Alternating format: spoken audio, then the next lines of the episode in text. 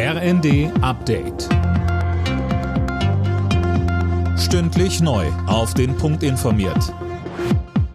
Ich bin Linda Bachmann. Guten Morgen. Ab dem Jahr 2035 sollen innerhalb der EU nur noch klimaneutrale Neuwagen zugelassen werden. Darauf haben sich die Mitgliedstaaten und das Europäische Parlament am Abend geeinigt. Autos mit Benzin- und Dieselantrieb sollen damit langfristig der Vergangenheit angehören. Die Übernahme von Twitter durch Elon Musk ist offenbar abgeschlossen.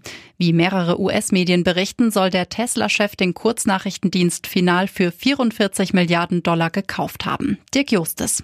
Ja, und Musk soll direkt die ersten Führungskräfte entlassen haben, darunter auch der bisherige Twitter-Chef. Musk hatte bereits im April zugestimmt, das Unternehmen zu kaufen.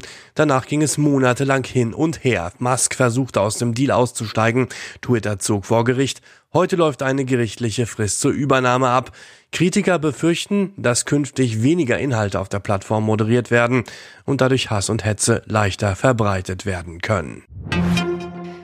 Nach dem Bundestag soll jetzt auch der Bundesrat grünes Licht für den Doppelwumms der Ampel geben.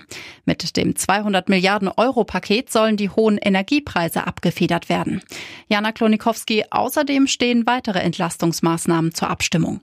Genau, dazu gehören der Heizkostenzuschuss für Wohngeldberechtigte und BAföG-Empfänger und auch die Energiepauschale von 300 Euro für Rentner steht auf der Tagesordnung. Außerdem sind die Erhöhung des Krankenkassenzusatzbeitrags um 0,3 Prozentpunkte und der befristete AKW-Weiterbetrieb Thema. Und der Bundesrat wählt einen neuen Präsidenten. Hamburgs Bürgermeister Tschentscher soll Nachfolger von Thürings Ministerpräsident Ramelow werden.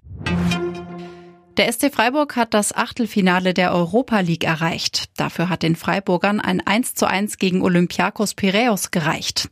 Union Berlin setzte sich mit 1 zu 0 gegen Sporting Braga durch und hat damit weiter Chancen auf die Zwischenrunde. Alle Nachrichten auf rnd.de